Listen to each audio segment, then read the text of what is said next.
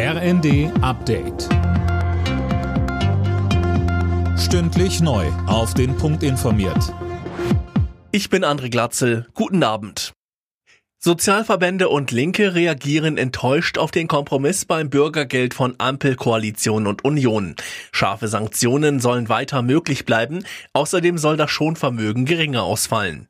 Der Geschäftsführer des Paritätischen Wohlfahrtsverbandes Ulrich Schneider sagte bei NTV, Hartz IV bleibt Hartz IV, auch wenn es jetzt Bürgergeld heißt, denn es wird weiter sanktioniert. Das Menschenbild, das Hartz IV zugrunde lag oder liegt, wonach der Arbeitssuchende erstmal eigentlich ein bisschen faul ist. Und dieses ganze Sanktionsinstrumentarium bleibt ja erstmal bestehen. Ein Paradigmenwechsel ist da nicht zu erkennen. Die Bundesregierung hat sich auf ein Ende des Mali-Einsatzes festgelegt. Spätestens im Mai 2024 sollen demnach die letzten Bundeswehrtruppen aus dem westafrikanischen Krisenland abziehen, heißt es. Deutschland beteiligt sich in Mali an einer Friedensmission der Vereinten Nationen.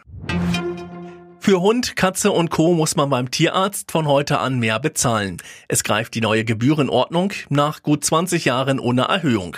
Der Tierschutzbund begrüßt die Anpassung zwar, befürchtet aber, dass durch die steigenden Kosten womöglich Tiere abgegeben oder ausgesetzt werden. Ohne Leroy Sané geht die deutsche Fußballnationalmannschaft in die finale Vorbereitung für das erste WM-Spiel morgen gegen Japan. Sané hat Knieprobleme und kann nicht mitspielen. Alle anderen Spieler sind fit. Auch Thomas Müller ist laut Trainer Hansi Flick eine Option.